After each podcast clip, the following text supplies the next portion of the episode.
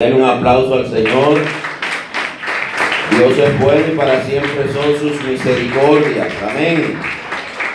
Gloria a Dios. Puede sentarse un momentito. Sea usted muy bienvenido a esta iglesia, casa de oración y restauración en la ciudad de Santo Domingo. Contigo, tu hermano en Cristo, Alexander Polanco. Que el Señor en este día nos edifique, guíe, redarguya aliente y levante a través de su palabra. Amén. Amén. Gloria a Dios. Y en este día vamos a estar reflexionando en la palabra de Dios para que Él nos posicione, nos dirija y nos impulse hacia la meta. Amén. En este día vamos a estar viendo varios pasajes bíblicos, varios ejemplos para entender cómo podemos lograr ser útiles al Señor y a través de esto al mismo tiempo alcanzar la meta. Mucha gente se hace al inicio o al final de un año propósitos. Muchas personas tienen metas, sueños, planes. Y casi siempre la gente está buscando cómo logro que este plan, este sueño, este propósito se logre. Lo cierto es que como dice un adagio popular, un poquito fuerte para hoy temprano, pero te lo voy a decir, dice que el camino al cementerio está lleno de buenas intenciones. Y es cierto, también yo añadiría de grandes planes, grandes sueños, grandes propósitos que nunca se cumplieron. Porque el hombre propone, pero Dios dispone. Todo será si Dios quiere. Como dice en el libro de Santiago, usted puede decir, vamos a hacer esto, vamos a hacer aquello, vamos a aquella ciudad, vamos a estudiar esto, emprendamos este negocio, emprendamos este plan, hagamos esta estrategia, hablemos con fulano, con sutano, pero al final, si Dios no está en el plan, puede ser que usted se quede solo en los planos o se quede en obra gris o se quede a punto de inaugurar, inaugure otro porque usted partió porque usted no puede estar. No finalizar el plan, no finalizar el camino, le puede pasar a cualquiera. Pero no hay que morir. También hay gente que emprende, inicia, organiza cosas y al final, si es en una empresa, a usted lo despiden y el que hace el plan es otro que no trabajó por él. Y el plan que usted armó, otro que lo disfruta otro es que se gana el galardón y otro es que recibe lo que son los galardones por lo que hizo usted. ¿Por qué pasa eso? Muchas veces es porque no entendemos cómo Dios obra. Y creo que ese es uno de los grandes conflictos espirituales que existen en el ser humano. No entender la cosmovisión, como le gusta llamarle a algunos teólogos en este tiempo, de Dios, no entender que Dios tiene un plan maestro que implica a, naciones, países, familias, grupos de personas, al universo. Mucha gente no entiende esto. Se sienten que ellos son el centro del mundo como un niño de 5 años. Se creen que todo gira alrededor de ellos, que ellos son el sol y todos los demás son la luna y las estrellas. Usted está equivocado. Dios es el centro de todo. Y Él como centro de todo nos ama tanto que nos ha creado, aunque le fallamos, nos ha dado un nuevo comienzo y una nueva oportunidad a través de Cristo en este tiempo de la gracia. Y nos está dando la oportunidad de poder acercarnos a Él. Usted no llega al Señor cuando parta de esta tierra solo, sino a través de Cristo y aquí en la tierra usted no hará la voluntad del Padre, ni alcanzará la gracia del Padre sin hacer su voluntad. Tiene que estar obrando, trabajando y haciendo la voluntad de Dios para que Dios sea el que obre en su vida. Y usted ser parte del plan de Dios, no Dios del plan suyo. Hay gente que quiere que Dios sea su socio. Pero ¿y cómo? Si Él es dueño de todo. Si usted respira, el aire es de Él. Si usted camina, la tierra es de Él. Y el cuerpo en el que usted habita como espíritu en un cuerpo, que es usted, porque el tesalonicense dice que somos cuerpo, alma y espíritu, y ese es todo nuestro ser. no lo digo yo, lo dice la Biblia, ese cuerpo, ese cuerpecito, ñoño como dicen, lo creó Dios. Ese tamaño que usted tiene y esa edad, sea joven, sea adulto, sea anciano, te permitió tenerlo Dios. Y el espíritu que está en ti, está en mí, que es lo que llamamos vida, ese hálito del Señor, cuando sale por voluntad de Él, porque es por voluntad de Él, pues ya el cuerpo quedó, del polvo vino y a la polvo volverá, y el espíritu, si Dios quiere, vuelve a Él. Si no, va al Seol, al fuego eterno, donde el gusano no muere y el fuego no se apaga. ¿Usted está despierto y me está entendiendo? Esto es importante para el niño, para el joven y para el adulto. Porque si no, usted puede estar como un trompo el resto de su vida dando vueltas y quedándose esperando cosas que no van a suceder. Y cuando algo suceda, no es lo que usted quiere, sino lo que o el otro hombre quiso, y no es lo que Dios quiere, sino lo que usted está permitiendo que suceda. Es importantísimo entender que el plan es de Dios, no suyo. Y que usted se suma al plan de Dios. Y ahí recibiremos el respaldo de Él. Bajo su sombra y a su amparo estaremos seguros y seremos ayudados. Pero no es bajo la sombra tuya, porque la sombra tuya no produce nada. Por eso un sabio le dijo a Alejandro Magno, cuando le preguntó, ¿qué quieres? ¿Qué te puedo dar? Quítate que me estás tapando el sol. Lo único que necesito de ti es que deje de ser un estorbo. Y ese era el hombre más poderoso del mundo de ese momento. Pero no llegaba a 30 años. Con 30 años murió. Lo mataron envenenado. Usted puede poseer el mundo según los hombres y según Dios, usted ser un menesteroso, un desdichado y un desfavorecido. Que cree que está haciendo algo y al final lo poco que hizo, otro lo tendrá. Usted recuerda la parábola de Jesús del rico necio, que recogió sus cosechas, llenó sus graneros, se llenó de gozo y de orgullo al ver esos graneros llenos, se sintió autocomplacido con lo que él entendía que él había logrado. Y el Señor le dice al pensamiento que él tiene, que era hacer granero más grande para acaparar más. Eso se llama avaricia y codicia. No le dio la gloria a Dios, no compartió lo que recogió con nadie, no sacó la porción de Dios, el diezmo, tampoco ayudó a su familia, tampoco se acercó a la sinagoga ni a la familia de fe. No, hagamos granero más grande. ¿Qué le dije el, el Señor? Necio, esta noche vienen por tu alma. ¿Y qué quiere decirle? Y lo que has guardado, provisto, ¿de quién será? Le dijo necio. Por eso muchas versiones titulan esa parábola el rico necio. Porque es una necedad pensar que somos eternos.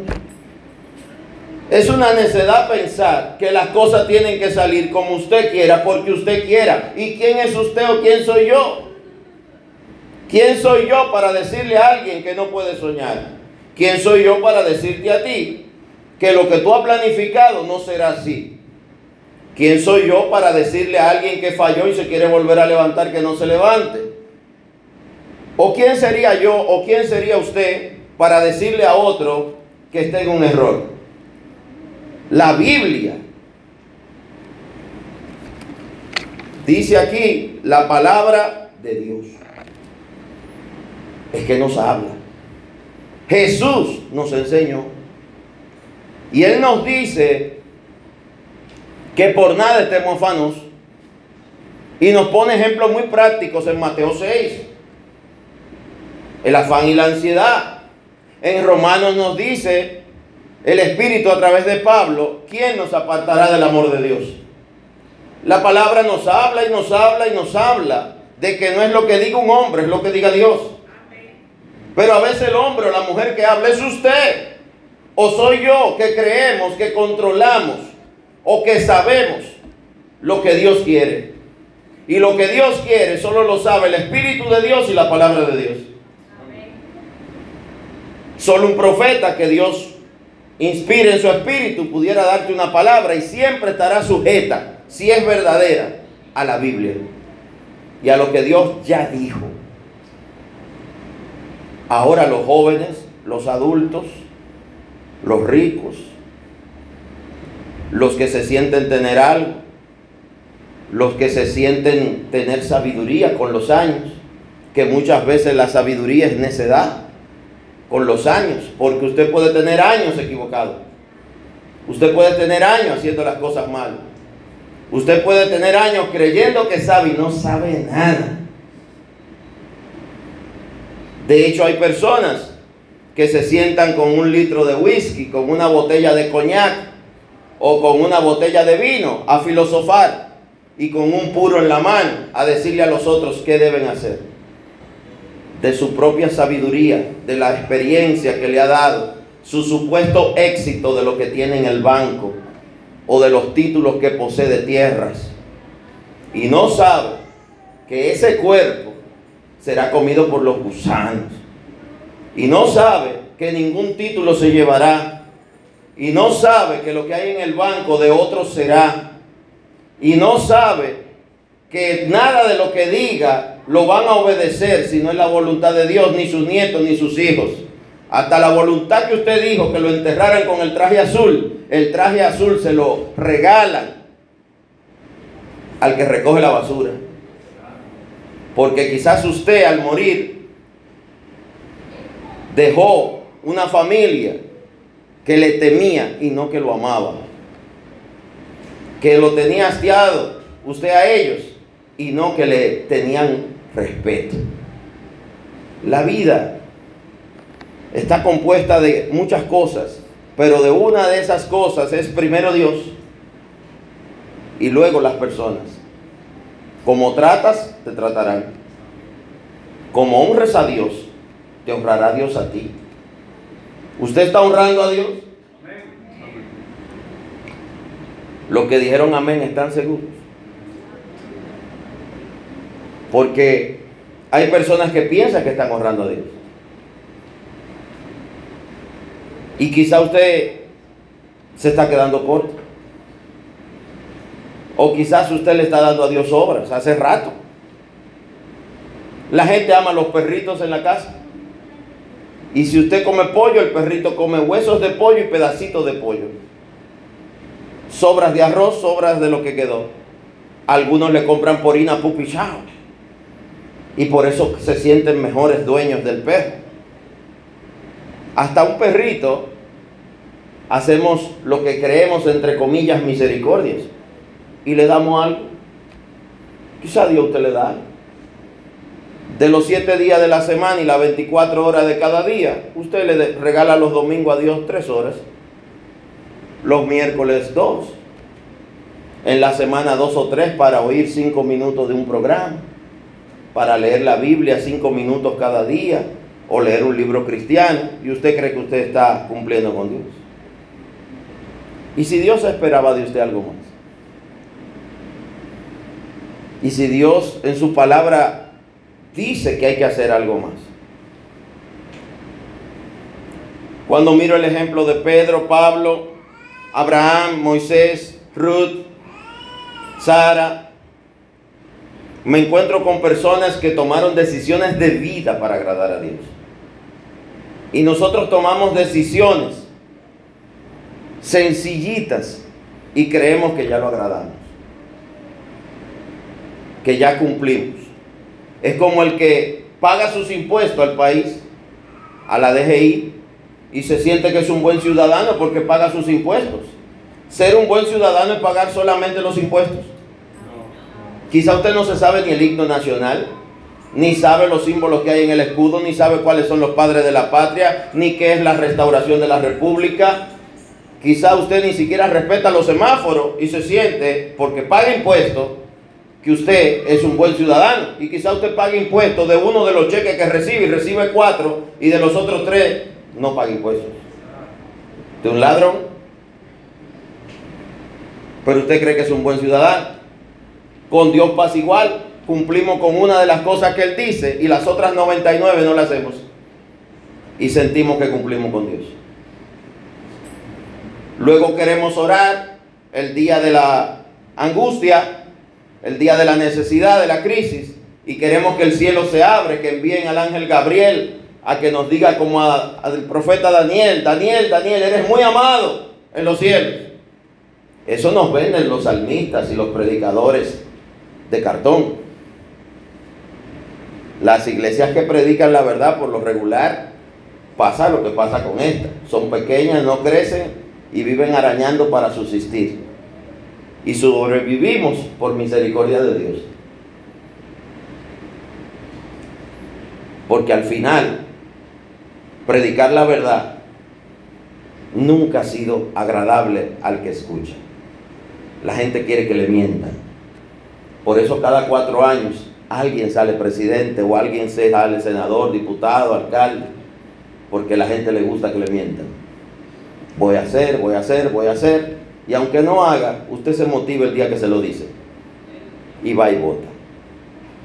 Y como mal ciudadano, no se preocupa por ver hacia atrás si esa persona tiene un plan para hacer lo que está diciendo y si tiene la disposición de hacerlo con lo que es el testimonio de lo que hasta ahora ha hecho. Porque decir es fácil, hacer es muy difícil.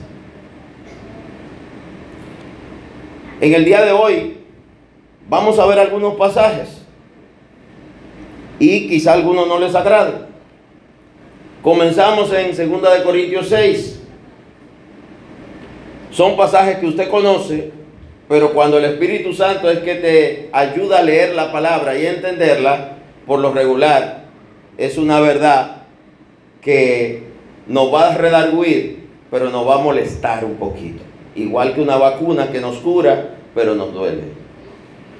Segunda de Corintios 6 está titulado a partir del versículo 14, somos templo del Dios viviente. ¿Templo de quién? del Dios viviente. Viviente quiere decir que vive. ¿Tu Dios vive?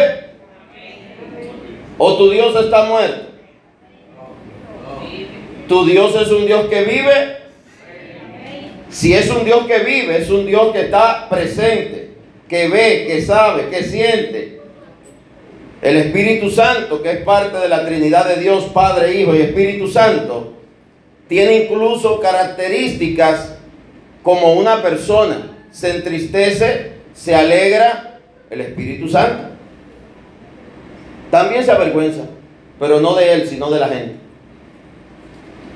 Dice la palabra, segunda de Corintios 6, somos templo del Dios viviente, versículo 14.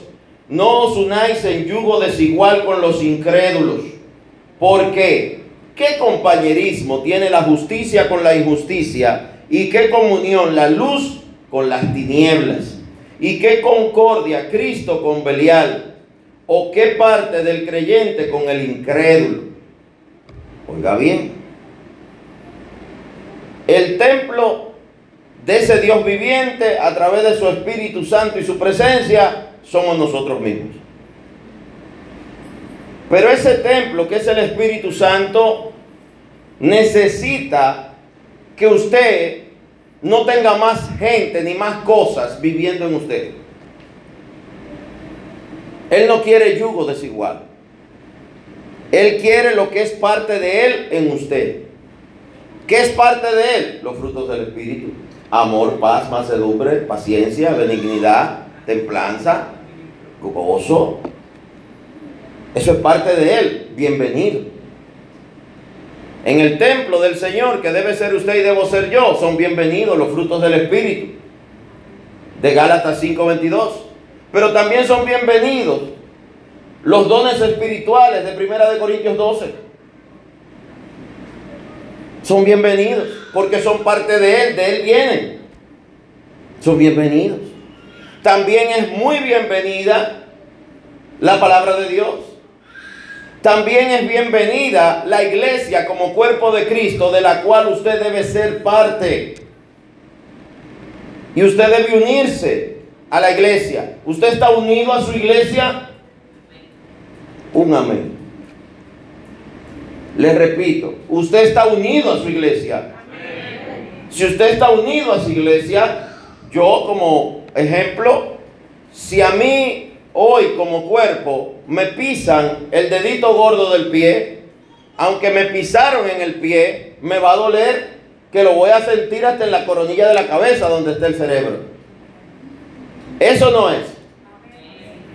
Si a usted lo pellizcan en el hombro, le va a doler que usted va a sentir en todo el cuerpo que le duele, ¿verdad? Porque somos un cuerpo. Si usted es parte del cuerpo de Cristo, que es la iglesia, a usted le debe doler su iglesia. Y si a usted le duele, quiere decir que usted la va a cuidar para que no le duela. ¿Usted está cuidando su iglesia de la que usted dice que es parte? Vaya notando lo que dicen amén para que se acuerde de cumplir lo que usted está diciendo. A Dios no le agrada la mentira. Dice la palabra que no nos unamos en yugo desigual. Te leo de nuevo. Dice la palabra, no os unáis en yugo desigual con los incrédulos. ¿Por qué?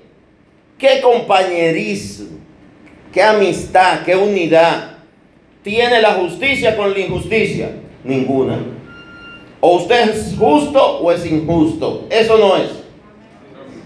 También pregunta, y son preguntas que hace la palabra de Dios, segunda de Corintios 6, 14. ¿Y qué comunión la luz con las tinieblas? Donde hay tinieblas y llegó la luz de Cristo, se fueron las tinieblas. Si la luz en una habitación está apagada, todo está oscuro. Usted entra a la habitación, abre la puerta, le da el interruptor, prende el bombillo y cuando llega la luz se van las tinieblas y usted ve claramente todo lo que está en la habitación. Porque la luz y las tinieblas no tienen amistad, no tienen unidad y no pueden estar juntas. O hay tinieblas o hay luz. Y el que nos hace pasar de la tiniebla a la luz se llama Jesucristo. Usted quiere que se vaya a las tinieblas. Los malos pensamientos, las malas obras, las codicias, las avaricias, las inmundicias prenda la luz de Cristo en su vida y en su corazón. Y de una vez se va a ir. Donde está Cristo no puede haber otra cosa. Pero no es porque yo lo diga, es que así es. Usted no puede estar lleno de Cristo y lleno de odio. Usted no puede estar lleno de Cristo y lleno de malos pensamientos para usted mañana lunes levantarse a robarle a alguien algo. Usted no puede estar planificando esta tarde hacer cosas malas y decir que usted está lleno de Cristo. Eso lo hacen los que vienen a las iglesias a ponchar tarjeta para decir fui a la iglesia, me congregué, busqué de Dios, ahora vamos arriba a hacer todo lo malo. ¿Eso es de Dios? ¿A Dios alguien lo puede engañar? Dice la Biblia que el Señor no puede ser burlado ni engañado. Amén. Él todo lo ve, todo lo sabe, todo lo entiende y todo lo discierne antes de usted hacerlo. Usted va a pecar y ya el Señor lo sabe. Porque usted antes de pecar, usted cae en concupiscencias, en maquinaciones, donde usted planifica, codicia y desea lo que va a hacer que a Dios desagrada. Y usted dirá, ¿y por qué Dios no lo evita? Porque Él te dio libre albedrío. Tú no eres un títere, tú no eres un muñeco. Tú eres un ser creado a imagen y semejanza de Dios, donde hay una porción de Él que Él te dio, que es su hálito, el soplo de vida para que usted viva y camina. Y cuando Él lo recoge, usted muere. Pero mientras usted viva, usted tendrá libertad y libre albedrío para decidir qué hace y qué no hace. Algunos dirán, es que alguien me manipula, me obliga. Acuérdese de la historia de, de Sadrach, Mesach y Abednego, que iban a ser echados al horno de fuego. Acuérdese de la historia también de ellos cuando llegaron junto a Daniel y se les quería dar de la comida presentada a los ídolos. Y ellos dijeron, no nos vamos a contaminar, denos legumbre, deme lechuga, deme todo lo que sea vegetal, no voy a comer animales sacrificados a los dioses. Se negaron. Mira, te pueden matar, que me maten. Los que iban a ser echados al horno de fuego, no le dijeron te vamos a echar, lo echaron. Pero no se quemaron. Y la Biblia dice que sus cuerpos salieron sin oler siquiera humo y que lo único que se quemó fue la soga con que lo amarraron. Y que cuando estaban dentro del horno de fuego, el rey que los mandó echar, mandó a tirar tres y veía un cuarto personaje junto a ellos dentro del fuego. Qué importante es entender que si somos fieles a Dios, nunca estaremos solos. Pero vamos a tener que resistirnos a lo malo. Vamos a tener que hacer lo que a Dios agrada. Usted quiere que Dios esté con usted y que cuando vaya a cruzar el valle de sombra, Él vaya adelante y con su bar y su callado le infunda aliento y lo defienda. Llénese de justicia, llénese de la luz de Cristo, llénese de verdad, llénese de amor y misericordia, llénese de la buena voluntad de Dios. Y Él irá con usted. Dice ahí mismo, segunda de Corintios 6, 14. ¿Y qué comunión la luz con la tiniebla? Y dice el 15, ¿y qué concordia? Es decir, ¿qué acuerdo, qué concordancia puede haber entre Cristo y Belial? Y Belial es el diablo que el Señor lo reprenda. ¿Qué acuerdo puede tener Dios con el enemigo? Ninguno. ¿O qué parte el creyente con el incrédulo. Se supone que, ¿cómo se pone un creyente con un no creyente de acuerdo en algo? Porque ¿qué quiere hacer el incrédulo? ¿Lo que agrada a la carne? O él te gana a ti para la incredulidad o tú lo ganarás a él para Cristo. Qué importante es entender esta primera parte en esto. O estamos con Dios o no estamos con Dios. Si usted está con Dios o toma hoy la decisión firme de quitar toda fluctuación, de quitar toda injusticia, toda oscuridad de su vida y volverse a la luz de Cristo, para que usted pueda pedirle a Él que lo haga parte de su plan. Y usted poderle decir, mira, en mi corazón, Señor, yo tengo esto como deseo de vida, de trabajo, como sueño tener un hijo, tener una familia, tener una profesión, un oficio, usted se lo puede presentar a Dios. Pero Él, si usted no es parte de Él, no se puede involucrar en lo que Él no es parte. Él no puede respaldar tu plan, tu negocio, tu visión de vida si tú estás lejos de Él. Usted quiere que Él se involucre en su trabajar, en sus finanzas, en su vida sentimental y emocional o matrimonial pero lo saca de las demás áreas de su vida, lo saca del área sexual. Organiza la vida con mi esposa, pero va a seguir teniendo otras mujeres en la calle, malos pensamientos, viendo pornografía. Así no. No hay concordancia entre oscuridad y luz, justicia e injusticia. No la hay. Tampoco puede haber acuerdo entre el creyente y el incrédulo. Usted tiene que acordar con Cristo y al incrédulo, amarlo, orar por él como prójimo, pero no ponerse de acuerdo.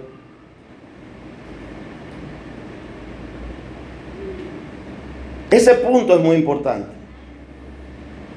Es muy importante. Porque muchas veces el que cede no es el incrédulo, es el creyente. Para al estar de acuerdo con el incrédulo, pensar que el incrédulo va a ser un día bueno porque usted anda con él. No, el que salva es Cristo y el que tiene que andar con ese incrédulo es Cristo para que lo vuelva creyente. Pero usted cree que acercándose a usted, usted lo va a cambiar. Hombre no cambia hombre, mujer no cambia mujer. Es Dios que cambia al hombre y a la mujer. Él es el que le da nueva vida, nuevo comienzo. A partir de Cristo todas las cosas son hechas nueva, segunda de Corintios 5, 17. Qué importante es entender que usted no es el que cambia a las personas, ni yo tampoco. Es Cristo. Aún la palabra sin Cristo se queda hueca. Usted puede oír a alguien leyéndole la Biblia, recitándola, y usted decir qué bonito, qué interesante. El Salmo 23, el 91, el 100 son hermosos, pero nadie va a cambiar su vida por oírlo. Tiene que haber un mover del Espíritu Santo de Dios para que esa persona sea redarguida y como dice la palabra, sea convencido primero que nada de pecado. El Espíritu Santo es que nos convence de que somos pecadores, de que estamos en falta, de que tenemos que cambiar. Porque ¿cómo usted va a volverse a Cristo y va a aceptar todo lo de Cristo si usted siente que es perfecto y perfecta? Y que usted todo lo que está haciendo lo está haciendo bien. ¿Para qué usted necesita a Cristo? Si todo lo que usted hace usted cree que es bueno, justo y correcto, usted primero tiene que ser convencido del pecado, de que tener dos mujeres o dos maridos es pecado, de que ver pornografía es pecado, que hablar mentira es pecado, que robar es, es, pecado, que arreglar la balanza y el peso en el comerciante es pecado. En el caso del cristiano, creerse mejor que los demás es un gran pecado, eso es orgullo. Bueno es Dios. Después todos hemos fallado. Y fíjese que digo todos, incluyo. El que está peor, el que se, cree que está sano. Necesitamos saber a quién nos unimos. Únase a Cristo. ¿A quién estamos buscando? A Cristo. A veces, mire, movemos cielo y tierra, como le dice Jesús a los fariseos. Ustedes, mire, mueven cielo y tierra y caminan larga distancia para hacer un prosélito, para ganarse a uno. Sin embargo, no hacen nada para cambiar lo que está mal en ustedes mismos. Por eso Él le dice sepulcro blanqueado. Por fuera muy bonito, por dentro están podridos. Necesitamos un cambio. Y ese cambio viene de unirnos a Cristo y que la luz de Cristo esté en nuestros corazones. Y eso implica perdonar, amar, no guardar rencor ni resentimientos. Que nuestro sí sea sí y nuestro no sea no. Eso implica aceptar nuestros pecados y nuestros errores para que Dios nos ayude a cambiarlos. Y uno de ellos es juzgar a los demás. Uno de los problemas de la gente es que oye una prédica y cuando oye al predicador dice, ¿quién eres tú para decirme eso? Es que es la palabra que te estoy predicando, pero también me la estoy predicando. Porque al final, el perfecto es Dios. Entonces no mire el mensajero, mire el mensaje, que es para ti y es para mí. Importantísimo entender que si ya decidimos poner a Cristo como centro de nuestra vida, y vamos a desalojar esas otras cosas que están ahí ocupando el lugar de Dios, ocupando el lugar que debe ocupar Cristo en nuestra vida. Si comenzamos a quitar todos esos altares que de una manera u otra vamos levantando, hay gente que tiene un altar al ego, a sentirse que ellos pueden, que ellos son, que son muy capaces, muy inteligentes. Hay gente que porque ha logrado algo en la vida, económicamente hablando, socialmente hablando, se llega a creer que es alguien capaz o que es alguien que tiene ciertas cualidades especiales y se siente superior a los demás. Quiero decirte que eso es un gran, gran, gran error. Fíjense que en la época de los nazis, cuyas acciones le costaron al mundo más de 70 millones de vidas, promovían una raza perfecta, la raza aria. Y resulta que el modelo y líder de ese movimiento que pregonaba esa raza aria perfecta de hombres musculosos, altos, fuertes, valientes, resulta que era bajito adicto a medicamentos. Le faltaba un testículo. Y se murió pegándose un tiro para no enfrentar a su enemigo. Pero mandó a matar millones de personas, a los minusválidos o al que tenía alguna situación física, los mataban.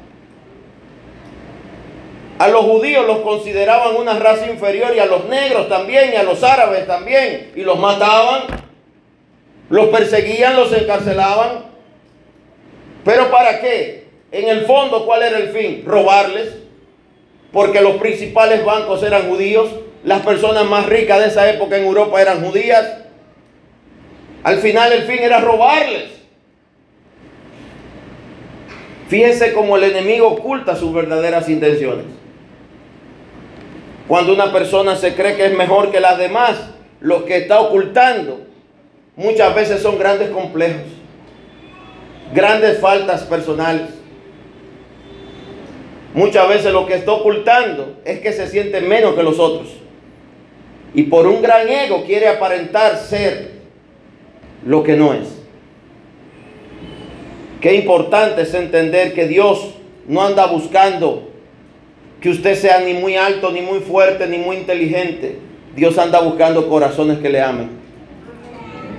Y Él nos recibe, aunque vengamos a Él, como diríamos, y escúcheme el término, empuercados, llenos de lodo, aunque lleguemos a Él sucios, Él nos recibe, como el padre recibe al hijo que viene de un juego de béisbol, todo lleno de lodo.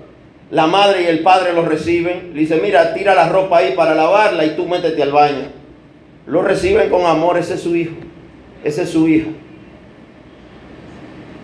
Aun cuando un hijo va al mundo y se equivoca, el buen padre lo va a recibir. La buena madre lo va a recibir. Así es Dios. Él recibe a sus hijos pródigos y a sus hijas pródigas. Él las recibe y los recibe con amor. Y no para acusarlos, es para ayudarlos. Es para sanar nuestros corazones que están confundidos, heridos, dañados, mal educados. La mayoría de las personas somos mal educadas porque se nos enseñan cosas equivocadas. Se nos enseña a ser violentos. Se nos enseña a devolver un golpe con un golpe más fuerte. Se nos enseña a mentir. Se nos enseña a odiar cuando deberían enseñarnos a amar, a perdonar, a servir. Cuando se nos debe enseñar que el trabajo nos dignifica y nos hace mejores personas. Y si ese trabajo implica servir a otros, doblemente nos dignifica. Que no hay trabajo malo ni trabajo sucio. Lo que hay es personas que hacen cosas incorrectas y personas que hacen cosas que son correctas. Botar la basura no es un trabajo sucio. Manejar un camión de basura o ir detrás recogiendo los sacos y bolsas y fundas que otros dejan no es un trabajo sucio. Sucio es robarle a alguien lo que usted no trabajó por ello. Sucio es usted trabajar y lo que trabaja tomárselo en alcohol o jugarlo en juegos de azar. Sucio es acaparar el dinero que te ganas y decirle a tu familia que no tienes cuando sí tienes. Es no ayudar a los demás cuando sí puedes, pero no quieres. Es decirle a la gente, vuelva mañana cuando tiene hambre, sabiendo que el hambre de hoy no aguanta para mañana. El hambre de hoy es de hoy, la de mañana es de mañana. Por eso el pan nuestro de cada día es Dios que nos lo tiene que dar. Porque el hombre te dice, vuelve mañana. Pero el hambre de hoy no aguanta mañana porque será otra hambre. Y será mayor.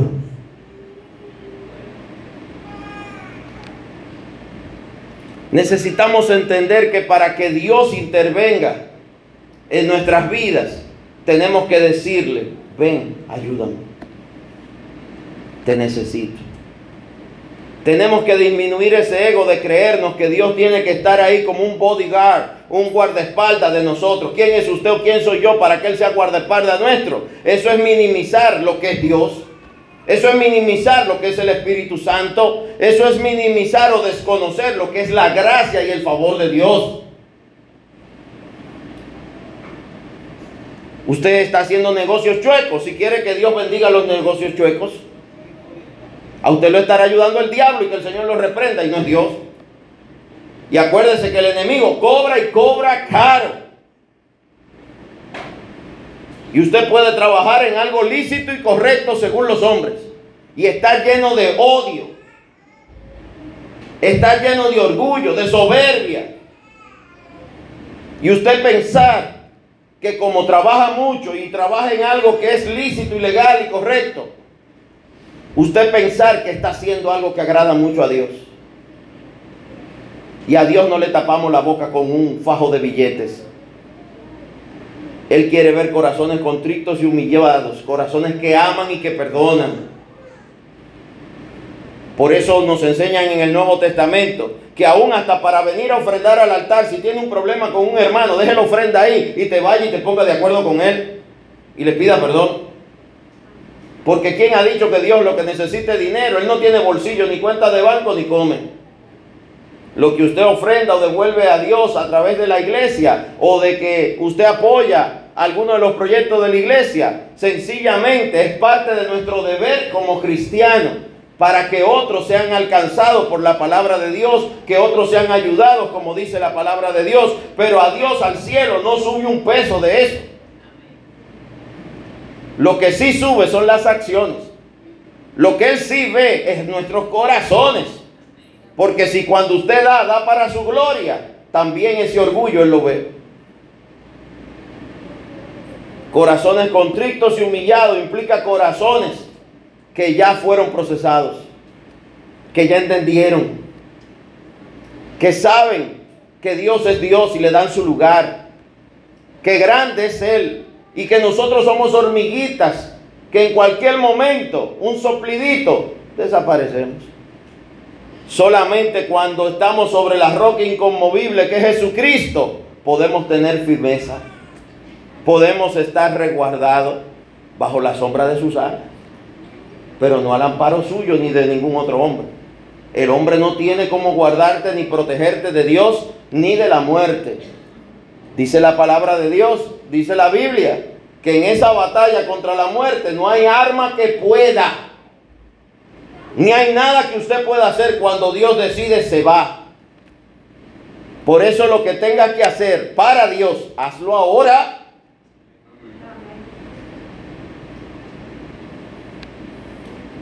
Quiero seguir avanzando un poquito porque el culto de hoy no va a ser largo. Ya tengo que ir terminando. Quiero recoger un poquito esta visión. Ser útiles para Dios, ser partes del plan de Dios, implica entender quién es Dios y darle su lugar.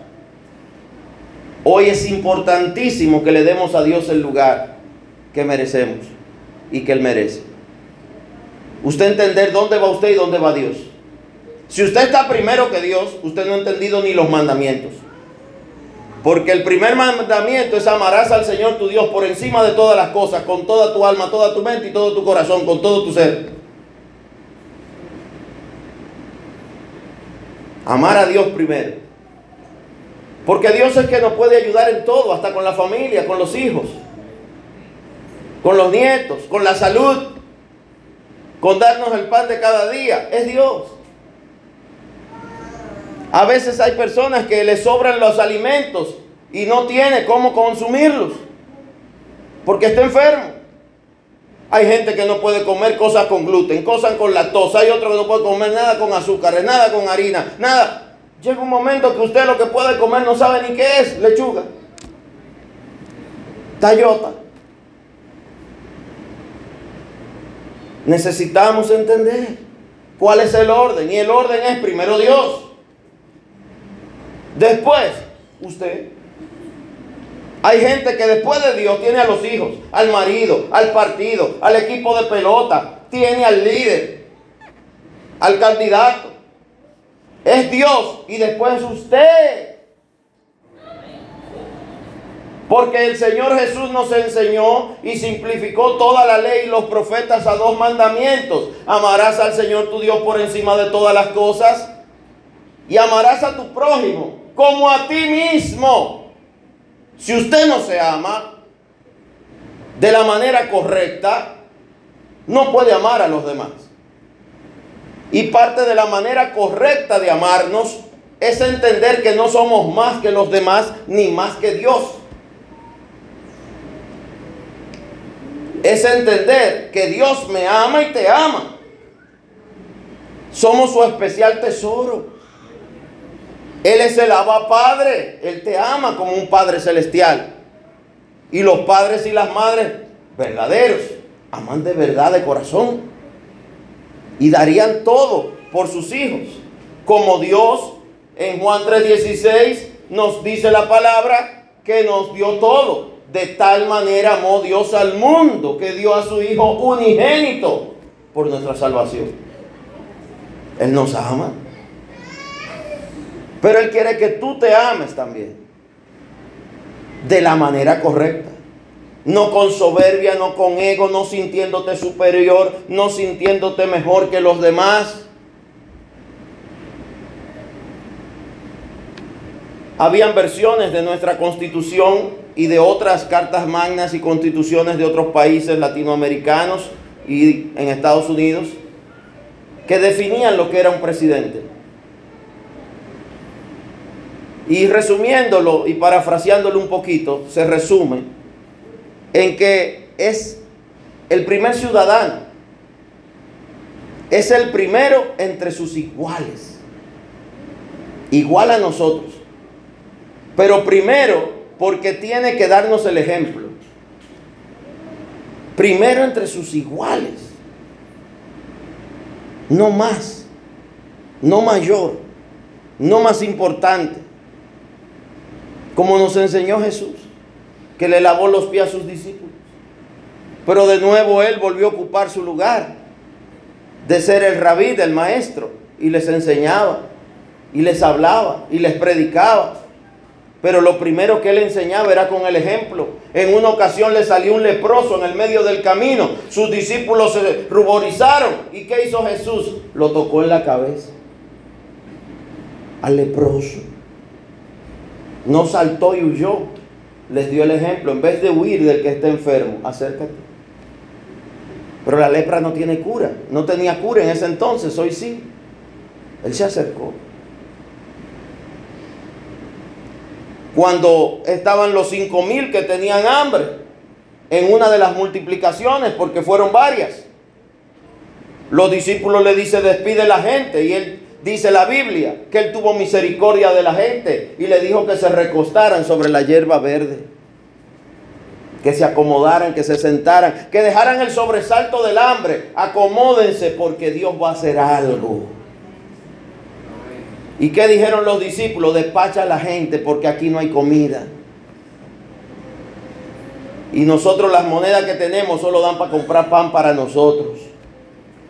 Ese pensamiento egoísta y al mismo tiempo ese pensamiento temeroso de que lo que tengo solo da para mí, ha llevado a la humanidad a un estado donde el 5% de la población tiene toda la riqueza del mundo acaparada y el otro 95% está viendo a ver cómo vive.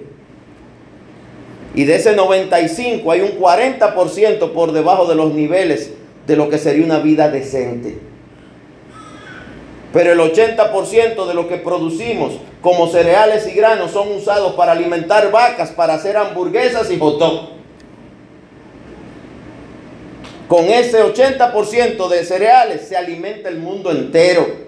Pero en cambio alimentamos cerdos y vacas para hacer hot dog y hamburguesas y comida rápida. Para engordar como estamos todos, fuera de peso la mayoría sufriendo de cien mil enfermedades por causa precisamente de una vida desordenada, en todo, hasta en lo que comemos. Y me pongo de ejemplo. Yo fui delgado casi toda mi vida. ¿Cuándo engordé? La vida de servir a Dios me llevó a mucho afán y muchas cosas. Si usted sabe a qué hora como seno y almuerzo, a veces a la una de la mañana y a esa hora, ¿qué es lo que puedo hacer? Me como un pan. A esa hora no hay tiempo de salir a buscar una piña ni una lechuga. A esa hora como harina. Y esa harina me está matando. Quizá usted crea que no, que es que banqueteo, que hay muchos banquetes. No, no hay banquetes. Fuera de que algún hermano un día Dios le toque la misericordia y nos haga como a un hermano nos hace a veces una, una pilapita, un pescadito, algo bonito, mucho pan, mucho arroz de noche, mucho no comer a las 12 y comer a las 11, 12, 1 de la mañana. Pero como la gente juzga por la vista, la gente entiende que esta barriga es producto de muchos banquetes. Gran error útiles al Señor. Qué importante es entender que el Señor quiere que usted recuerde los dos mandamientos. Amar a Dios por encima de todas las cosas, amarte tú mismo y como tú te amas, amar a tu prójimo. ¿Y quién es mi prójimo? Le preguntaron hasta Jesús. Y él le hizo la parábola del buen samaritano. ¿Quién es mi prójimo? Tu prójimo es cualquier persona que te esté cerca de ti, comenzando quizás por tu familia, que hoy usted se levantó y le dijo te amo, te quiero, qué bueno que Dios nos dio vida hoy, qué bonito que despertaste. A veces las familias se levantan mudas, se cruzan en los pasillos de las casas, los apartamentos, se cruzan, uno va para el baño, otro va para la cocina y ni siquiera hola. Y así se visten, así se cambian, así cada quien se va por su lado. A veces usted ni lo ve, solo oye los portazos. Portazo uno, pan, se fue Juana. Portazo dos, pan, salió el varón. El otro portazo, salió el Señor. Un grito, cierra la puerta, salió la doña.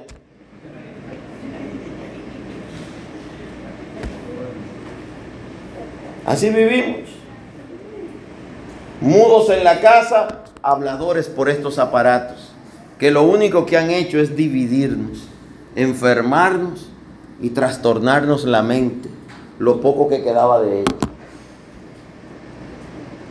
Y usted dirá, usted es un atrasado, es que usted no conoce la tecnología. Sé lo que te estoy diciendo.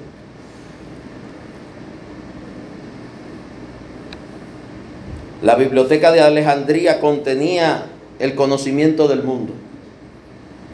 ¿Y qué pasó? La quemaron. ¿Y dónde se fue el conocimiento del mundo? Al fuego. Pero el mundo siguió sin la biblioteca de Alejandría. El mundo siguió sin los sabios de Grecia. Tenemos el conocimiento de algunos en algunos escritos.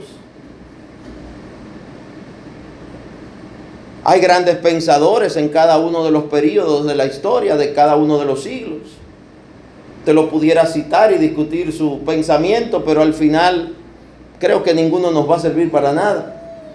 Nos va a edificar en este día más entender que Dios es el primer mandamiento, amarlo. El segundo es amarse usted. Como nos amamos tampoco, aguantamos que cualquiera nos trate de alfombra. Y no es que usted le responda con malas palabras, ni que usted le responda mal. No es que cuando alguien te trata de alfombra, usted tiene que entender, no soy una alfombra, no soy una cosa, no soy una cartera para que me saquen billetes tampoco. Soy una creación de Dios, hecha su imagen y semejanza, que Él llama su especial tesoro. Por lo tanto, valgo. Porque mi dueño, el creador del universo, y siento que soy de él y soy su hijo o usted su hija, él me ama tal cual soy. Me quiere ayudar tal cual soy. Pero él me manda amar a esta persona que quiere caminar sobre mí y a darle ejemplo y testimonio de cómo actúan los hijos y las hijas de Dios. Son dos cosas muy diferentes. Ser alfombra de alguien y ser hijo de Dios. Y como hija o hijo de Dios, hago las cosas a la manera de Dios. Entendiéndolas. Sabiendo que Él nos va a ayudar y que somos parte de un plan mayor que nosotros. Mayor que tu casa y que tu familia. Mayor que la mujer o el hombre que sea tu pareja mayor que los hijos que pueda tener que te tratan como una servilleta usada. Mayor que el trabajo o el empleo que tienes, donde un buen día te van a dar una patada. Mayor que lo que puedas tener en el banco, que no te podrán echar en la caja. Y nada te llevarás. Mayor que las deudas que pueda tener. Usted vale más que una casa, que un carro, que un título. Tu vida no es eso. Si eso fuera, la Biblia dijera, y cuando partan se llevarán los títulos, los carros, la casa. Nada nos llevamos, no somos faraones. A los faraones lo enterraban con todo. ¿Y qué hacían? Después venían, saqueaban la tuba y lo robaban. Porque nada se podían llevar. Lo mismo que sabían, lo que habían entrado, esperaban unos días, iban y rompían la pared y se robaban todo. Porque el muerto nada se podía llevar. Y el que iba a morir decía, ahora hágame un carro igual que el que yo tengo de oro y pónganlo en la tumba. Y una, hágame una armadura de oro y pónganlo en la tumba. Una vajilla como en la que como todos los días y pónganla en la tumba. Y la gente lo hacía. Y la familia lo hacía. Y el día que moría lo enterraban y ahí estaba todo eso. Pasaba un tiempo, rompían la pared y se robaron todo. Las tumbas que están intactas es porque alguien fue demasiado inteligente como para encontrar cómo ocultar la entrada o dónde estaba. O porque muchas veces a los que iban a llevar todo, lo mataban y lo enterraban con el muerto. Como no había quien hablara, pues por eso muchas de las momias están rodeadas de cadáveres, hasta de su familia, que lo mandaban a matar para que no se pudieran llevar nada. Algunos lo enterraban con sus esposas, a otros con los hijos. Una brutalidad, una salvajada. Pero eran sus creencias. Como hoy se creen tantas cosas. Como hoy la gente cree en tantas cosas equivocadas modas, teorías. La gente cree que el plan de Dios se sintetiza a cosas terrenales, a cosas tan efímeras y tan cortas como una moda, como un tiempo, como unos muebles, como una casa, como un carro. Que hoy es y mañana ya no es, salió otro más bonito, más moderno. Por ahí anda todo el mundo que los coches eléctricos, si hay un blackout, ay hermano, ¿qué usted va a hacer con su coche eléctrico? ¿Dónde lo va a enchufar? Si viene una tormenta, usted va a durar varios días a pie porque no va a haber luz.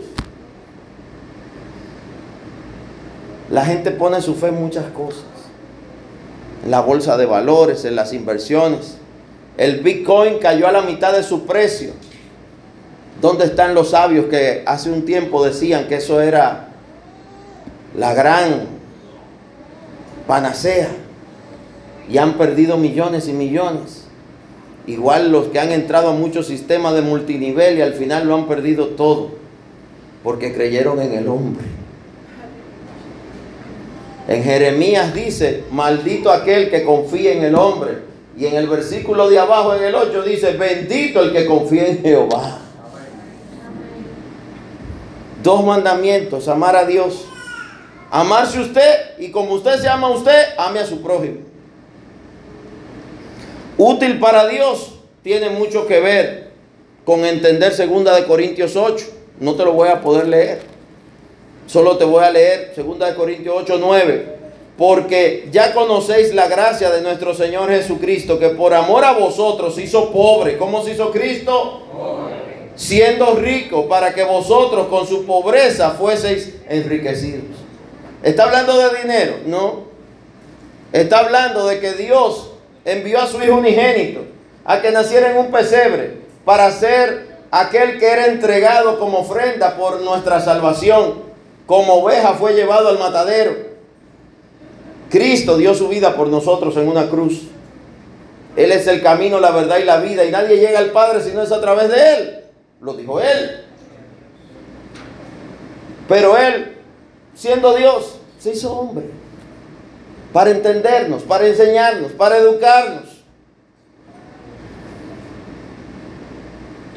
Sin embargo, vivimos para las cosas perecederas, las que se oxidan, las que se pudren, las que se dañan, las que pasan. Hace un tiempo vi a alguien que compró un juego de, habitación que costó 2 millones de pesos, otro que costó un juego de, de sala de no sé cuántos millones de pesos. Al poco tiempo eso le cae la polilla, la carcoma. La gente dice, la caoba no coge carcoma. ¿De verdad? ¿Usted cree? La carcoma come de todo, hasta hierro.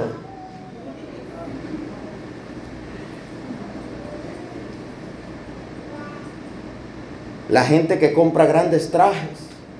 Un traje que le costó 50 mil pesos, Hugo no sé quién, o, no sé qué marca, Cristian no sé quién, o no sé para dónde. ¿Cuántas cosas se hacen con 50 mil pesos para ayudar a la gente? Yo lo calculo casi siempre en Biblia y en cajas de Dorcas. Este es el mes de la Biblia, ¿se enteró? Nuestro Congreso declaró el 27 de septiembre el Día Nacional de la Biblia. La iglesia tiene todo este mes tratando de reunir Biblias para distribuir Biblias. Bueno, la gente no está en eso.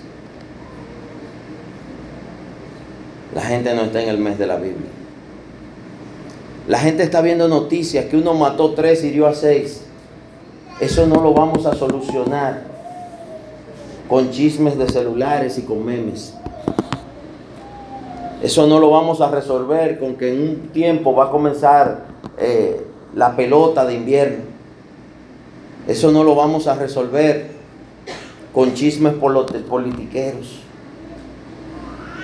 O nos ocupamos de nuestros prójimos por medio de llevar esperanza y fe a los barrios, a las torres, donde hay gente que dejó de saber que son personas y que se van a morir y que no lo van a enterrar en la torre.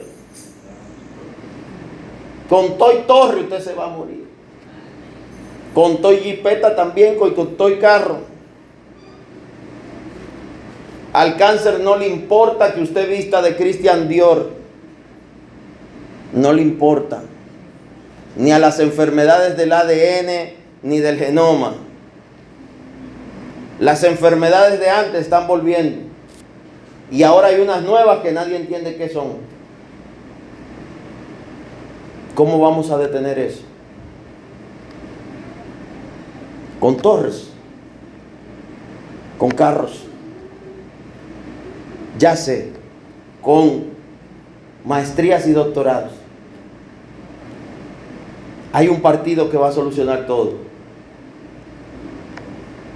Hay un líder que sabe todo. Ay, hermanos, necesitamos volver a lo básico. Dios. Entender que nuestra vida en esta tierra es finita. La infinita es allá junto a Él. Entender que nuestros prójimos son nuestra responsabilidad. Cuando Caín mató a Abel y Caín se andaba escondiendo, el Señor desde los cielos le dijo, Caín, ¿dónde está tu hermano Abel?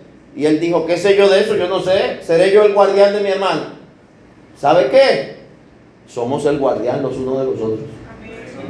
Y estamos haciendo mal nuestro trabajo. Muy mal. Incluyendo y comenzando porque el juicio de Dios comienza por la iglesia. Muy mal estamos haciendo el trabajo de ocuparnos de nuestros hermanos. Muy mal. Y algunos no tienen, no hay cómo medir si lo hacen bien o lo hacen mal porque no están haciendo nada. Andan buscando salvarse ellos. Están como en el Titanic, que solo habían barcos, botes para 1500 personas y metieron más de 3000. Y los de primera clase abordaron primero. En la muerte no funciona así. No hay bote salvavidas. Solo hay un Salvador y es Cristo y él no coge cheque, él no recibe compadreo ni comadrazgo y a él no lo engaña nadie. El tiempo de hacer algo es ahora, porque del mañana no sabemos. Ayer me decía alguien, pastor, mire, hay que hacer una cadena de oración para que el huracán, y yo le decía, hermano, vamos a orar y estamos orando para que el huracán se aleje, claro está. Lo hemos hecho siempre. Pero estoy seguro que cuando el huracán María pasó por Puerto Rico, habíamos personas orando por Puerto Rico. Y habían creyentes en Puerto Rico. Y el huracán le pasó y lo devastó. Igual que aquí cuando pasó el David, el George. Dios no deja de ser Dios. Pero a veces Dios hasta a través de la naturaleza nos recuerda que somos finitos Todos los días en el mundo hay un lugar donde hay un terremoto, donde hay un huracán, donde hay un tifón, que así le llaman en la zona del Pacífico. En España hubo una tromba marina hace tres días y asombró a la gente, porque fue en una zona de turismo. Quiero que usted entienda algo. La naturaleza no se ha mudado del lugar, ni el poder de Dios tampoco. Ahora, esta islita y este lado de esta isla, Dios ha tenido una misericordia tremenda. Tenemos más de 15 años sin un huracán, sin un terremoto. Vamos a cumplir 70 años, porque el último temblor, aunque dañó escuelas y algunas cosas, no fue tan fuerte. No lo deseamos, Dios nos libre. Pero esta islita, Dios esta media mitad la ha cuidado como la niña de sus ojos. Y lo que hemos hecho es ponernos peor y malagradecidos, soberbios, orgullosos, prepotentes. Lo ahora lo quieren sacar de las escuelas como hicieron en otros países. Ahora están en contra de que se lea la Biblia, ahora están en contra de todo lo que tiene que ver con Dios. Y le echan la culpa a los pastores, porque hay dos o tres pastores que quizás se han equivocado en alguna cosa. Pero usted no deja de ir al médico porque haya un cirujano, como salió en un programa anoche, que tiene 10 años operando y no tiene título. Usted no deja de ir al médico por eso. Malos pastores no quiere decir un mal Dios. Échele la culpa al pastor, no a Dios, no a la Biblia. Hay malos maestros, pero seguimos mandando a los niños a la escuela. Igual que aparece un abuelo que viola una nieta, usted por eso no va a ser abuelo. Porque hay uno que no que sea un mal abuelo. Que la justicia se encargue de eso. Ahora usted y yo encarguémonos de lo que nos toca. Que Dios sea Dios en tu vida y en mi vida. Que el templo del Espíritu Santo sea nuestros corazones. Y que en el nombre de Jesucristo nos ocupemos de verdaderamente hacer la obra de Dios. Porque ya conocéis la gracia de nuestro Señor Jesucristo, que por amor a vosotros hizo pobre. ¿Cómo le agradeceremos al Señor la salvación? Lo mínimo es hablándole a otros de Él. Lo mínimo es uniéndonos como iglesia para hacer lo que Él nos mandó hacer, llevar la palabra a otros alabar su nombre. ¿Y qué dice él en Mateo 25? Léalo en su casa, el juicio a las naciones. Estuve preso, me fuiste a ver. Tuve hambre, me diste de comer. Tuve sed, me diste de beber. Lea Mateo 25 hoy, antes de acostarse. Y usted entenderá si usted está siendo un buen cristiano. La iglesia, como cuerpo de Cristo, quiere hacer la obra que tiene que hacer. Ahora, no podemos hacer lo que no tenemos como hacerlo. Todos los meses tratamos de hacer lo más que podamos, pero nos quedamos cortos. Porque el trabajo no debería ser de dos, de tres, de cinco, ni de diez, debería ser de todos. Todo el que entienda que Dios es Dios y que Él te bendijo dándote vida y salvación, y tú estás llamado a ser parte del cuerpo de Cristo, cuya cabeza es de la iglesia es Cristo para que podamos ir y hacer la obra por los demás.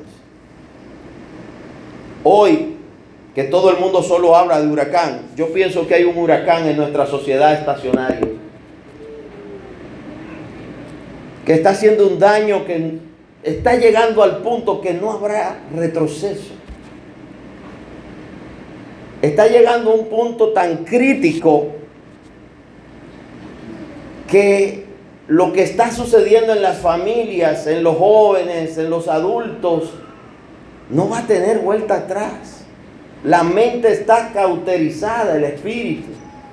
Ya no sentimos, no padecemos. Antes a un niño lo pellizcaban y era una noticia. Ahora alguien mata siete y a la semana hay otra noticia peor.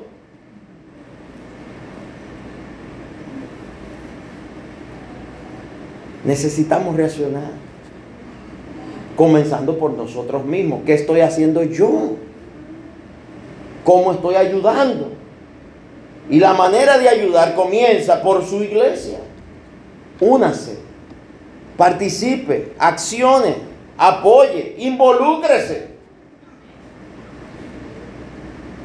El viernes me decía el director de la escuela que funciona en una de las cárceles de nuestro país, deme la lista de los nombres de los que van a venir a visitarnos al culto que se va a hacer con los privados de libertad para la entrega de las Biblias en el mes de la Biblia y la entrega de los útiles escolares a la escuela que funciona ahí. No he podido mandar las cédulas. Yo le dije, yo voy a, orar y le voy a pedir a Dios, voy a hablar con los hermanos aquí en la iglesia, a ver cómo vamos a hacer. Pensaba yo, pensaba yo, wow, ¿cuánto vale una bala? Un tiro. No sé cómo estarán ahora, pero quizás 50 o 100 pesos. 450 pesos. Wow. Y la Biblia vale 100 pesos. Y una mascota humilde de las que aparecen en especial porque están bien caras, andan entre 60 y 100 pesos. Todavía una mascota, un lápiz, un bolígrafo y una Biblia es más barata que un tiro. Esta sociedad está mal. Y los cristianos estamos mal. Viene el censo nacional en dos meses. Qué bien, qué bonito. Según el último censo, el 23 o 25% de la población es cristiana. Eso equivale que de cada cuatro personas uno es cristiano. Y si en cada casa hay cuatro personas o cinco, hay uno cristiano. Por lo regular. Y en una familia normal, donde hayan hermanos, primos, tíos, abuelos, deben haber algunos cristianos. ¿Qué están haciendo esa gente? ¿Qué estamos haciendo todos nosotros? Yo como pastor me siento que cuando me preguntan, usted pastor, me da vergüenza decirlo.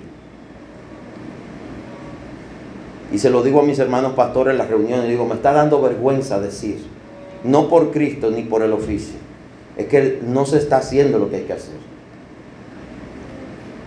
Y lo poco que se hace, se hace tan mal.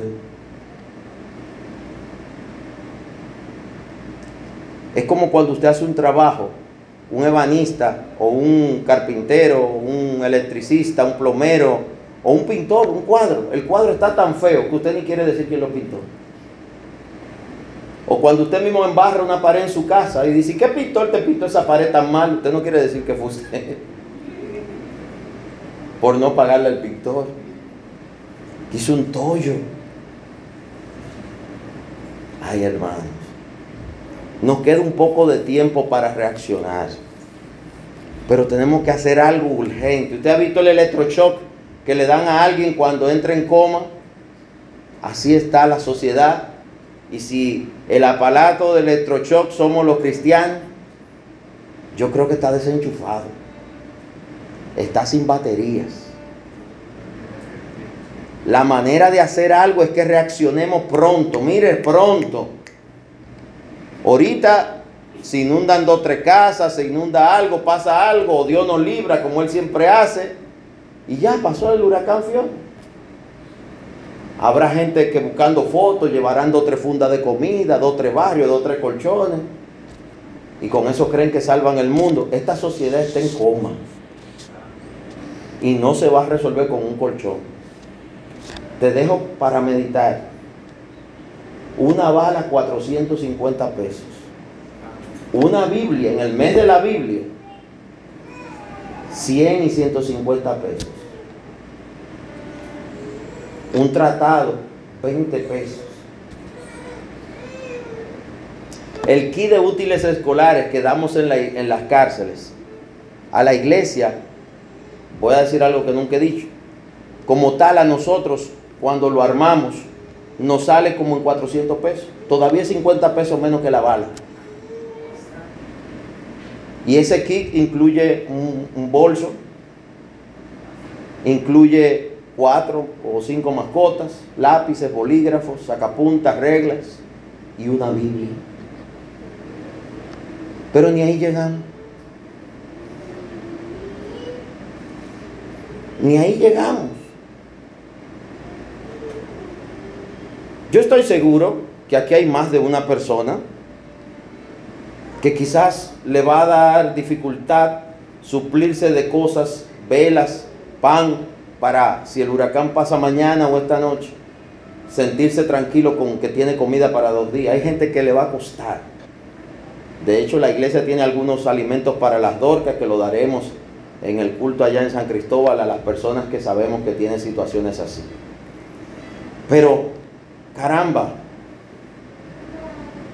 La entrega de útiles en la cárcel sale como en 250 mil pesos. La entrega de Biblias, 50, 70 mil pesos. Y a mí me da vergüenza. Sí, Me da vergüenza.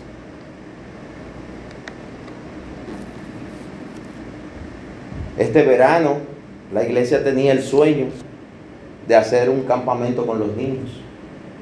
No hubo cómo. Como creemos en dar, no en pedir, no lo pudimos hacer. ¿Cuántas cosas se quedan sin hacer? Y usted dirá, es que Dios ayuda o no ayuda. Si Él ayuda, caramba. Él ayuda. Cada actividad, mire, el, mes anterior y el anterior se hicieron diferentes actividades. Una sola de las actividades de mujeres que se hizo en el tercer nivel de San Cristóbal y una que se hizo aquí, esa actividad con el apoyo de la gente se lograron hacer. Y participan cientos de mujeres muchas de ellas invitadas que nunca habían venido a la iglesia, muchas recibieron al Señor, muchas se han quedado, otras están haciendo el curso de bautismo, muchas, hay muchas cosas buenas que sí, Dios nos ha ayudado, pero usted se queda a veces sin saber las que no se logran hacer por cosas que a veces son pequeñas en términos de lo macro, ¿verdad? Que es hoy en día la vida. Porque todos sabemos que la vida está difícil y costosa. Pero si todos ayudáramos, se pudiera hacer muchas cosas. Si todos ayudáramos, no hubiera un mes que no fuéramos a los hospitales, no hubiera un mes que no se fueran a las cárceles, no hubiera un mes que no se repartieran como es nuestra visión semanalmente las dorcas. De semanalmente tuvimos que pasar a hacerlo mensualmente. De ir todos los sábados a los hogares creas y todos los miércoles, hemos pasado a ir cada 15 días porque no podemos ir con las manos vacías. Y hay gente que me dice, pastor, no le diga eso a las personas que se van a desanimar. Pero es que usted tiene derecho a saber. Tiene derecho a saber que todo esto para funcionar, la iglesia, lo que usted da y lo que usted ayuda, nadie se lo lleva aquí. Todo se queda para hacer todo lo que hay que hacer y que se pueda cumplir con todo lo que hay que hacer cada semana. La iglesia tiene cinco actividades a la semana, tiene una emisora digital que funciona diariamente 24 horas, que no tiene en su haber nada que pida nada. Igual que en las transmisiones, aquí no hay boletos, no hay rifa, no hay nada. Solo se pone la alfolía el que quiere ayuda y el que no ni siquiera se hace insistencia con relación a eso. Pero ¿cómo vamos a lograr hacer la obra que nos mandó a hacer Jesucristo? Los jóvenes tenemos un evento montado hace dos meses y no lo hemos podido hacer. Y usted dirá, no, vamos a usar la creatividad. Eso estamos haciendo hace 14 años. Vamos a usar la fe, eso estamos haciendo hace 21.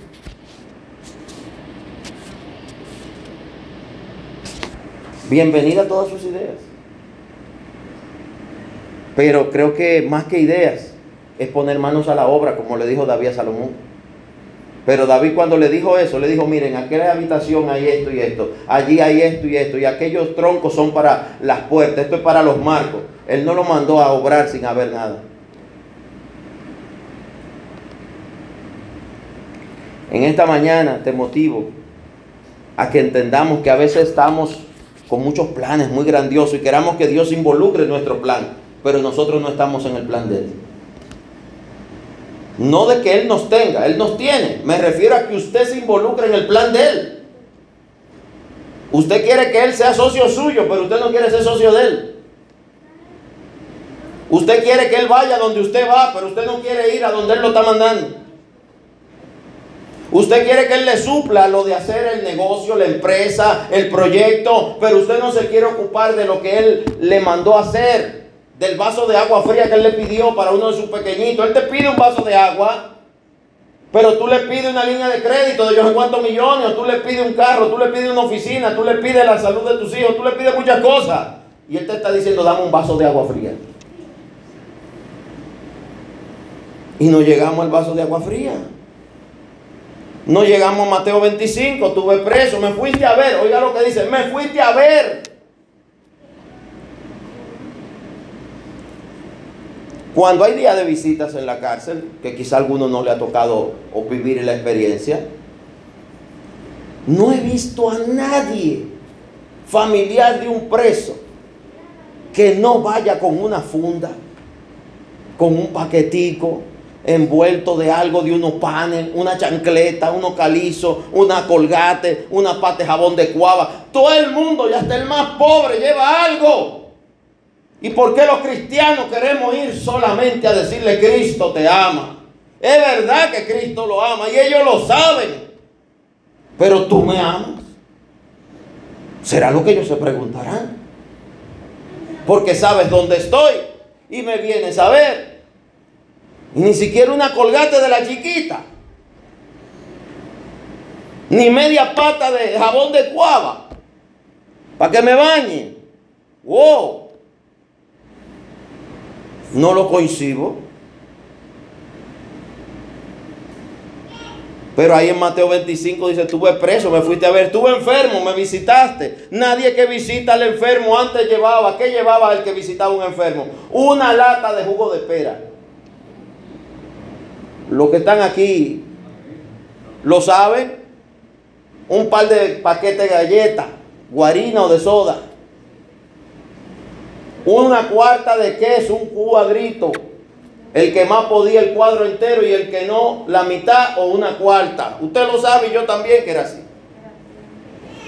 Nadie iba a ver un enfermo con la mano vacía. Le llevaban que sea dos chinas peladas en una fundita amarilla partida por la mitad. Caramba, ni eso. Pero le pedimos que nos dé, mire, hasta la cura de, del SIDA, la cura del yo no sé qué. ¿Qué estamos haciendo nosotros por Él? Por el plan de Él. A favor del plan de Él. Y el plan de Él es de la viuda, del huérfano, el enfermo, el preso. Es el plan de Él.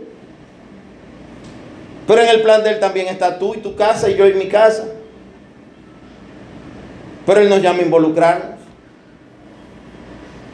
Así que en este día aunque no cantemos alabanzas, aunque no haya tiempo para muchas cosas, por Fiona o por lo que sea, te motivo a que reflexionemos. La sociedad está en coma. Y lo que le va a dar ese impacto para despertarla va a ser usted y yo y cada uno de los que entienda haciendo algo. Y no solo, no, no es que usted coja el jueves a la visita y vaya solo con una lata de jugo de pera y dos galletas. Vamos a unirnos por Dios. No nos podemos poner de acuerdo ni para llevarle una ayuda a un preso o a un enfermo. Porque usted cree que se lo va a robar, que usted se lo da. Pues venga con nosotros, me da su cédula para que nos acompañe ese día. Nunca hemos ido solo a llevar nada de lo que se lleva. Y aunque se hacen fotos, no se comparten porque la gloria de Dios, y aquí nadie está buscando candidatura ni gloria. Tenemos ahí disco duro lleno de fotos y videos, pero eso no se hace público. Si se tomara y se le llevara un candidato, a un rico, un empresario, dijera, oh, pero qué obra más bonita, vamos a apoyarte. Pero el Señor dice que lo que haga una mano no lo hace para la otra.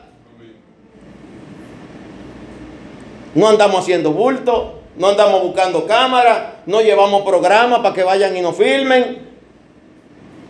Se hace un registro para el día que aparezca alguien que diga que se lo robaron, le digamos, no, mire, aquí está.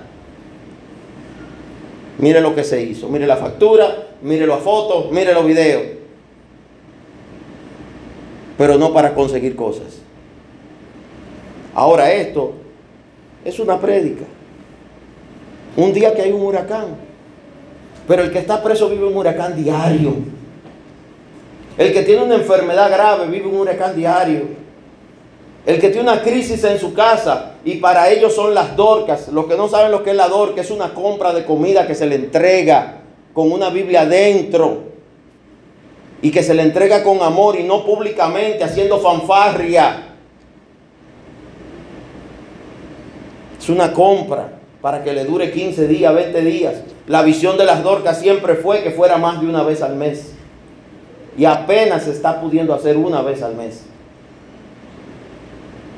No publicamos los nombres de los que donaron para las dorcas, porque entendemos que si la iglesia no busca gloria, ni la fundación, tampoco usted, tampoco yo. Pero si tenemos casi 20 años trabajando en esa visión y 15 con las dorcas. La iglesia, la fundación. Pero no estamos buscando cámara. Pero usted debe saberlo. Y queremos que se involucre y el que quiera ir, venga. Que quiera ir a los hogares, crea, venga. El que quiera ir a la cárcel, venga. El que quiera ir a los hospitales, venga. Porque aquí no hay un personalismo, ni un caudillismo, ni una visión de que gloria, la gloria se la lleve alguien. La gloria de Jesús y la bendición del que recibe lo que se le lleva con amor y respeto. No se puede irrespetar al que se está ayudando. No. Y es un irrespeto mostrar la cara y estar diciendo, mira, toma. No. Es como el que da un abanico y, y sale en una publicación que cuesta 50 mil pesos y el abanico costó 500. Es una sinvergüencería.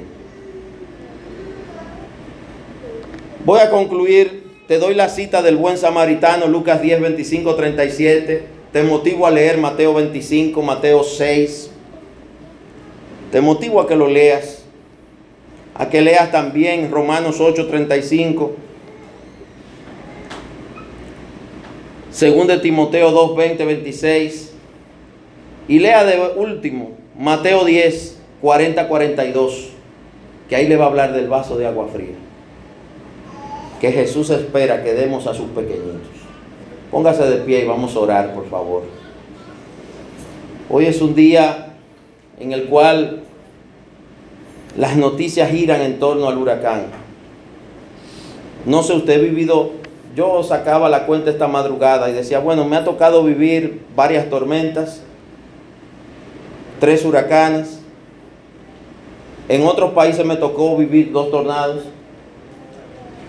varias granizadas, varios temblores de tierra de más de 7 grados. Me tocó estar cerca de una erupción volcánica. Y para serle sincero, cuando hoy iba a orar por la tormenta y la madrugada y la, y anoche que tuvimos un programa radial de oración desde las diez y media hasta las doce y media más o menos de la noche, orábamos y cuando yo en la madrugada oraba por esto de la tormenta, el Señor me decía, la verdadera tormenta está pasando en los corazones de la gente. Oren por eso. Porque esta, pase lo que pase, va a pasar. Y cuando el sol se levante el miércoles, habrá pasado lo que tendrá que pasar. Pero la que está en los corazones va a continuar. Oren por esta tormenta.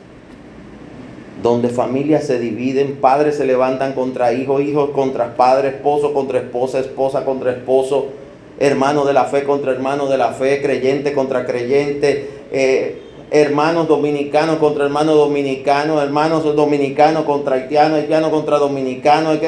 Pero señores, al final es un mismo Dios. Esto de la raza, el mundo es multicultural hace años. ¿Qué es esta cuestión a esta altura del juego? Si ya hasta la frontera hay muchos sitios donde se están aboliendo y todo eso. La tormenta que tenemos aquí adentro necesitamos que Dios la sane. Y parte de esa tormenta es la confusión de no entender lo que es importante. Importante es Dios, importante eres tú, importante es la gente. Todo lo demás pasa. Amén. Y lo que tú puedas hacer hoy a favor de una causa de Dios, de un plan de Dios, eso tiene un efecto en la vida de gente para mucho tiempo. Yo no sé usted, pero yo pasé hace muchos años una crisis muy fuerte, donde hasta le perdí el sentido y el valor a la vida. Y una Biblia vieja que me había regalado mi madre, yo puedo decir que me salvó la vida. Una Biblia vieja que se le salían las hojas, me salvó la vida. La Biblia. Por eso no cuento algo y digo que la Biblia es importante solo porque lo es. Es que lo es. Pero los testimonios que tengo y lo mismo que he vivido yo de lo que esto hace en la vida de una persona, y más cuando esa persona está en una situación de crisis, lo que hace el amor de un hermano cuando llega y usted no sabe ni cómo se llama, pero le dice, hay esperanza, no te rindas. Recuerdo hace unas cuantas semanas que dos agentes de la Politur se acercaron a una joven que estaba en la orilla del malecón que se iba a tirar, una madre. Y estos dos hombres se pararon uno del lado del otro a hablar con ella. Y el que le hablaba le decía, tu vida vale mucho, tú vales mucho. Y ella decía, no, yo no valgo. Y él dijo, tanto tú vales que si tú te tiras, yo me voy a tirar atrás a rescatarte. La mujer no se tiró. Porque ella entendió, y tú te vas a tirar si yo me tiro. Si yo me voy a tirar. Y el hombre se quitó los zapatos, la correa y se preparó para tirarse. Y la mujer entendió. Mi vida vale tanto que él va a arriesgar la suya. ¿Qué usted está arriesgando por Dios, por su familia? ¿Qué usted está arriesgando? ¿O qué está dispuesto a arriesgar? Cinco pesos en un semáforo a un niño. Eso no va a cambiar la vida de ese niño.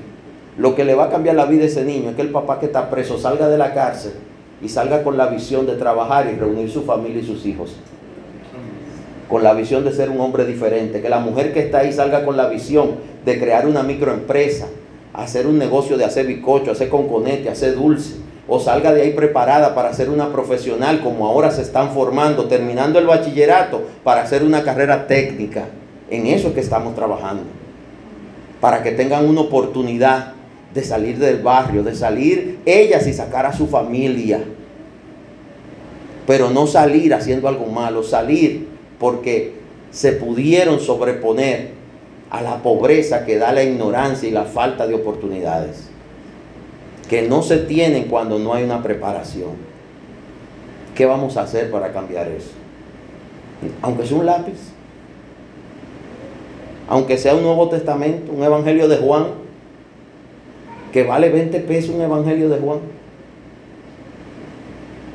La Biblia que donamos en la cárcel una de ellas, que casi no aparece, pero que luchamos por conseguirla, es una versión que en su última parte tiene 50 consejos hechos por la Liga Bíblica del Hogar de Canadá, para que cuando alguien está preso, con esos 50 consejos reinicie su vida. Y ahí le habla de cómo alejarse de los malos hábitos, de los amigos del pasado, las malas costumbres 50 consejos. Pero tiene la Biblia entera. Y tiene ahí una guía devocional de cómo leerla. Hacer esa Biblia cuesta más de 500 pesos, pero Liga Bíblica del Hogar de Canadá y de otros países se une y dona el 90% de lo que cuesta hacer la Biblia, lo que nosotros le pagamos a ellos, es lo que cuesta de sacarlo de aduana y lo que cuesta la logística. Porque el 90% lo pagó otro que ni dominicano es. Y usted ni yo lo vamos a conocer, que lo donó en otro lado. Y es una Biblia así de gruesa. Ay, hermano. Hay gente que ha entendido desde hace mucho. Ojalá y esta generación entienda y pueda calmar la tormenta que tenemos en los corazones hasta de nuestros niños pequeños. Amén. Padre, en el nombre de Jesús, primero que nada te alabamos, exaltamos y glorificamos tu nombre y te damos gracias. Te presentamos nuestras vidas, familias, hogares, iglesia. Te presentamos a la República Dominicana, cada familia y cada persona que en ella habita. Señor, ayúdanos. Ayúdanos con esta tormenta que se aproxima. Tantas veces tú nos has librado, Señor, que ya la gente se ha acostumbrado a que es casi obligado que tú tengas que ayudarnos. Hemos olvidado de ser agradecidos, de darte a ti el primer lugar. Pero te pedimos que tengas misericordia, que nos des una oportunidad más. Ayúdanos, Señor, como país a que esa tormenta, Señor, sea minimizado su daño por ti y pase lo más lejos posible, si es tu voluntad, porque tú eres soberano. Y si hemos recibido cada vez que tú has alejado un huracán o nos has librado de una catástrofe, esta vez te lo pedimos también, pero nos reposamos en tu voluntad. Asimismo te pedimos especialmente por esa tormenta que está ocurriendo en los corazones de las personas, de los niños, los jóvenes, los adultos. Esa tormenta que implica, Señor, falta de perdón, falta de misericordia, el valorarnos unos a otros, el vivir como familia unos con otros, el ser buenos prójimos aún de los que viven bajo nuestro propio techo o trabajan junto a nosotros. ¿Qué decir de la familia de la fe? Que la Biblia dice que primero la familia de la fe. Ayúdanos, Señor, a no ser personas que no tienen misericordia. Ayúdanos a ser misericordiosos como tú tienes misericordia de nosotros todos los días, Padre. Mira, Señor, que así como algunos hoy quizás tengan escasez de pan y tú se lo vas a suplir porque eres tú que nos das el pan de cada día. Así hay otros, Señor, que tienen sustento, alimento y aún, Señor, sobreabundancia. Padre, mira los que pueden y los que necesitan entender que nada nos llevaremos de esta tierra. Nada nos llevaremos de esta tierra. Lo único que queda y lo único que podremos llevar es el testimonio que va a testificar delante de ti en tu trono de gracia, porque todos compareceremos en el tribunal de Cristo. Y cuando los libros sean abiertos y sean leídos, Oh Señor, que hayamos entrado en razón y en esas páginas doradas pueda decir que de alguna manera fuimos útiles a tu obra, a tu reino y a la vida de otros. ¿De qué sirve decir que fuimos buenos padres o buenos hijos si no podemos decir que fuimos buenos hermanos con el extraño? que pudimos tener misericordia con el que no sabíamos ni cómo se llamaba. Que supimos hacer misericordia como tú nos enseñaste en la parábola del buen samaritano. Señor, ayuda nuestra fe. Cada quien tiene sus situaciones, pero el que puede ayudarnos es uno solo. Eres tú, Señor Jesús. Ayuda nuestra fe, aliéntala y fortalécela. Y ayúdanos como iglesia, Señor, porque esta es una iglesia pequeña, pero con un corazón grande. Ayúdanos a no detenernos, a seguir adelante con Dios delante, dándote la gloria única y solamente a ti en todo. Y ayudándonos, Señor, a cumplir con el ministerio que nos has delegado. Que nadie fluctúe, que nadie se detenga, que sigamos adelante con Dios delante. Y que tus misericordias, que son infinitas, en esta semana nos alcancen como país, como familia, como iglesia y como hermanos en Cristo. Gracias Señor, en el nombre de Jesús. Amén y amén. Diga usted el amén fuerte. Amén. Denle un aplauso al Señor, Él es bueno. Y vamos a despedir la transmisión por hoy. Levante una manito. Padre, te damos gracias por los hermanos que han estado conectados a través de la radio a través de Facebook Live, a través de la aplicación. Gracias Dios por cada uno de ellos. Mira los que están en Canadá, en Estados Unidos, en Europa, aquí en el país. Bendícelos, guárdalos. Y que seas tú, mi Dios, también bendiciéndoles a donde están y ayudando sus familias. Así como tú poniendo en ellos el ser portadores de buenas nuevas para la salvación a todos el que se le acerque. Gracias Señor, en el nombre de Jesucristo. Amén y amén. Y dígale amén fuerte. Puede sentarse un minutito. Vamos a llamar a la persona que en el calendario está.